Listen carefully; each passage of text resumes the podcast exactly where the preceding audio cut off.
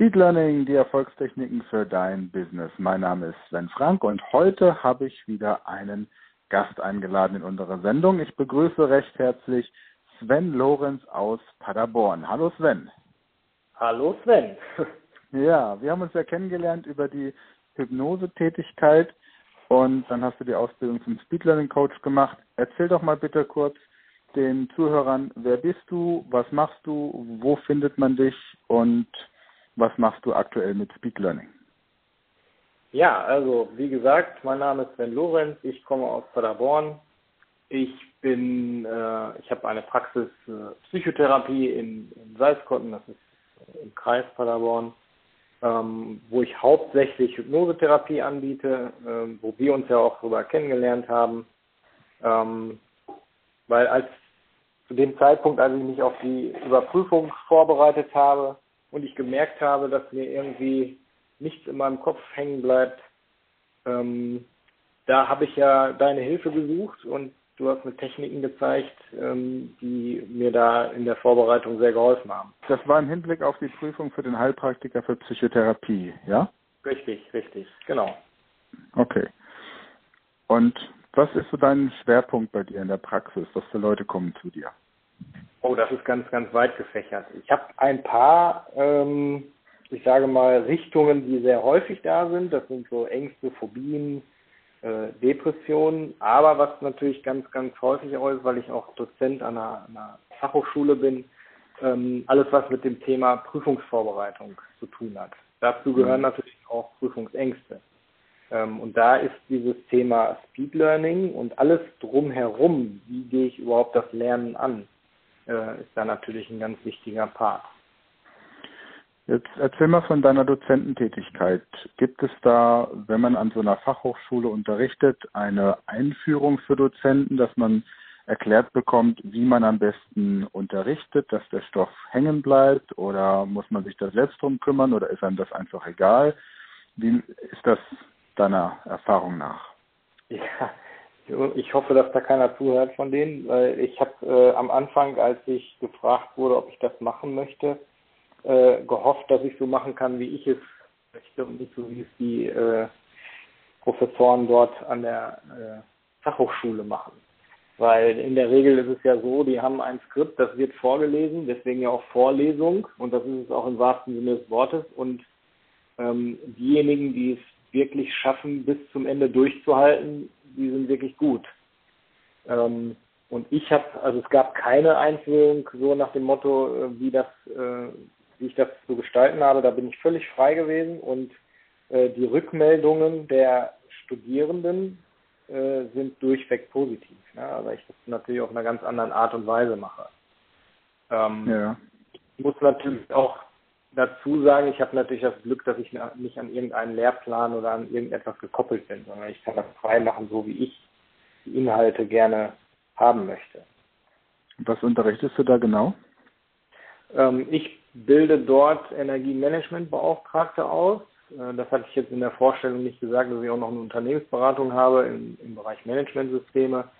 Und da ist es speziell auf das Gebiet Energie bezogen. Und da passen natürlich solche Dinge wie ähm, ja, ich sag mal jetzt einfach so dieses, dieses äh, 20 Minuten Lernen und Pause machen, äh, was ja ein, ein wesentlicher Bestandteil ist, das kennt doch keiner, ne?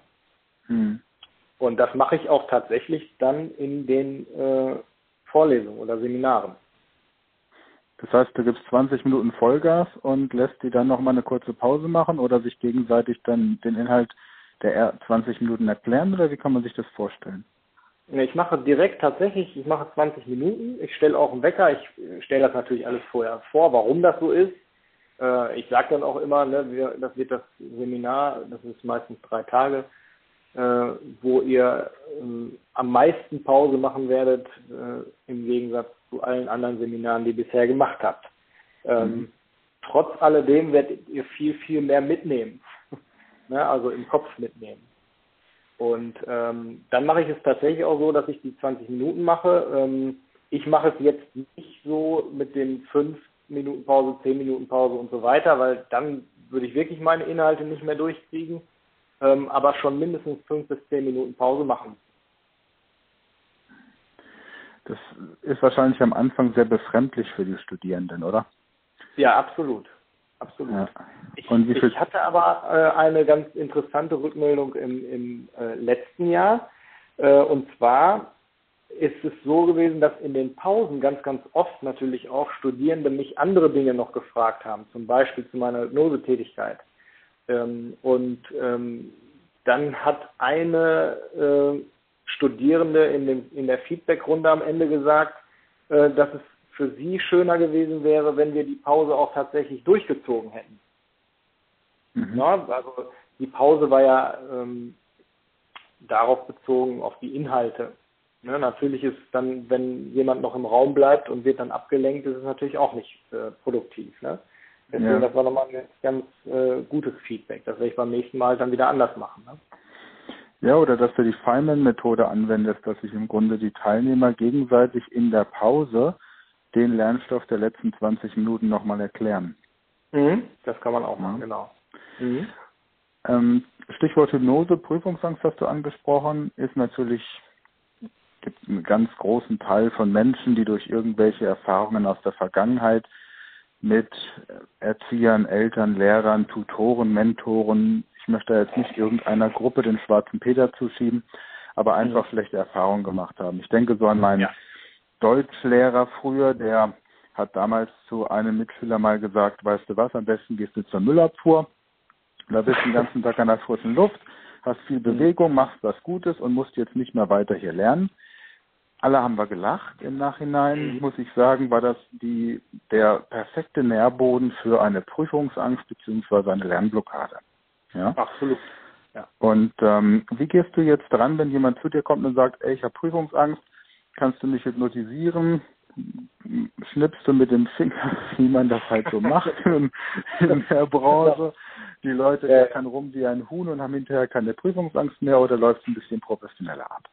Ja, also wie du das ja aus deiner äh, Arbeit auch als Hypnosetherapeut kennst, ähm, ist natürlich am Anfang erstmal ganz, ganz viel Aufklärung, was ist Hypnose oder besser, was ich noch viel wichtiger finde, was ist Hypnose nicht.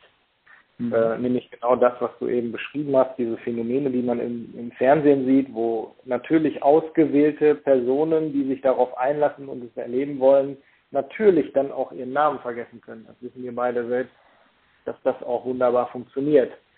Ähm, nur das, was in der Praxistätigkeit passiert und das, was in der, in der Showhypnose passiert, das sind zwei grundlegende, äh, grundlegend unterschiedliche Dinge.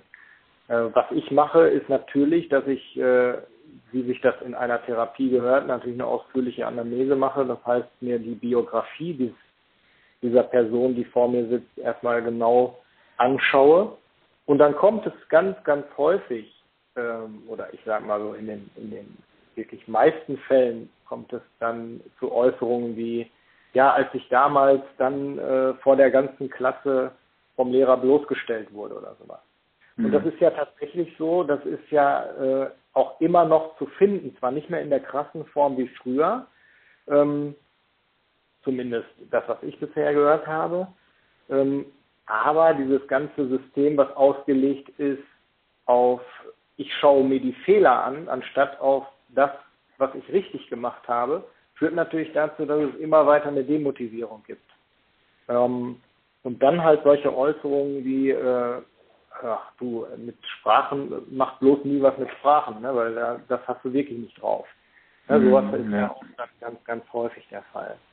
Und äh, gerade wenn es äh, Personen sind, die vorgeführt wurden, die haben dann natürlich in mündlichen äh, Prüfungen, in, in Präsentationen unheimliche Angst. Ne? Die geht ja schon teilweise fast in so eine Sozialphobie hinein. Ja, das sind dann halt äh, Phobien, wo die sich überhaupt nicht mehr dann mit anderen Menschen auseinandersetzen können. Ne? Und arbeitest du dann die Vergangenheit mit denen auf oder gibst du ihnen so eine Motivation für die Zukunft? Was erwartet dann jemand, wenn er zu dir kommt und sich hypnotisieren lässt? Mhm. Also bei mir ist es tatsächlich so, dass ich äh, sowohl in, in, in diesem Kontext als auch in allen anderen äh, Therapiekontexten in der Regel progressiv arbeite, das heißt zukunftsorientiert. Äh, ich finde dieses Beispiel von, von Eckhard von Hirschhausen immer ganz, ganz spannend oder ganz gut. Der hat ja gesagt, wenn ich mir zwei Stunden lang einen Eimer mit Scheiße auf die äh, auf den Schoß äh, stelle und darin rumrühre, dann ist das nach zwei Stunden immer noch Scheiße. Ja? Also mhm. das hat er gesagt und das ist halt genau das, was äh, in, in vielen Therapieformen als erstes gemacht wird. Ich gucke mir erstmal an, was ist in der Vergangenheit schiefgelaufen und dann gehe ich da nochmal durch und hole den ganzen Prozess nochmal hoch. Hm. Und ich habe mich einfach für einen anderen Weg entschieden. Und das mache ich dann halt auch im Thema oder im Kontext Prüfungsvorbereitung. Natürlich schaue ich mir auch an, was sind da für, für Themen in der Vergangenheit gewesen, weil man diese Blockaden natürlich lösen muss. Das ist gar keine Frage. Das ist das, was in dem hypnotischen Prozess passiert. Ähm, dass man dann mal in solche Situationen hineingeht und diese dem Gehirn nochmal in einer anderen Form darbietet, nämlich in der Form, wie es hätte sein sollen. Ja, und das ist dann aber auch schon wieder progressiv. Ähm, das heißt, Blockade lösen, was ist die Motivation in der Gegenwart und dann, äh, wo ist denn eigentlich das Ziel zu finden? Wo haben wir dann Vergangenheit, Gegenwart und Zukunft in einer Sitzung? Prima. Da gerade, du hast gerade eben das Thema angesprochen, das ist ja an den Schulen immer noch so ein bisschen, ja, in der Hypnose sprechen wir von Suggestionen, also Bemerkungen gibt, die im Kopf der Schüler das Bild des Versagens, des Nichtswertseins und des ähm, vielleicht auch Ungeliebtseins und dadurch natürlich auch die entsprechenden Emotionen hervorruft. Du hast eine ganz interessante Geschichte mit deiner Tochter erlebt. Das möchte ich gerne in der nächsten Podcast-Folge ähm, einfach mal aufgreifen, wenn du damit einverstanden bist, dass du mal erzählst, wie das damals war. Jetzt für heute erstmal ähm, danke für diesen Einblick in deine Tätigkeit als Dozent. Wenn jetzt jemand kommt und sagt, Prüfungsangst ist genau mein Thema oder ich bin Dozent an der FH oder an der Uni und ich hätte gern von einem Kollegen erfahren, wie es besser geht. Wo findet man dich denn im Internet, Sven? Also meine Internetseite ist www.paderhypnose.de setzt sich äh, aus Pader, wo, die, wo Paderborn entstehen ist, also der kürzeste Fluss Deutschlands, die Pader, äh, wo sie entsprungen ist, deswegen Paderborn, also Pader und äh, Hypnose zusammengeschrieben.de. Dort kann man sehen, was ich so mache. Okay, also Paderborn is the country where the Pader was born. That's correct. ja, schön. Der kürzeste Fluss Deutschlands ist wie lang? Vier Kilometer. Vier Kilometer. Die kann man ja bequem im Auto abfahren, die Pader demnach.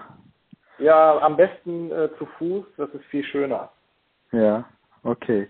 Also das wäre dann, das wäre dann schon der erste Tipp für einen Besuch in Paderborn. Wir werden dann am Ende des Interviews, am Ende der dritten Folge, wir machen ja immer drei, drei Folgen, dann noch ein paar Tipps bekommen, was man in Paderborn sonst noch machen kann. Aber ein Spaziergang an der Pader offensichtlich. Genau. Also paderhypnose.de war das, ja? Genau, richtig. Prima. Danke dir, Sven, erstmal und dann hören wir uns in der nächsten Folge wieder. Bis dahin. Ja, bis dahin. Ciao.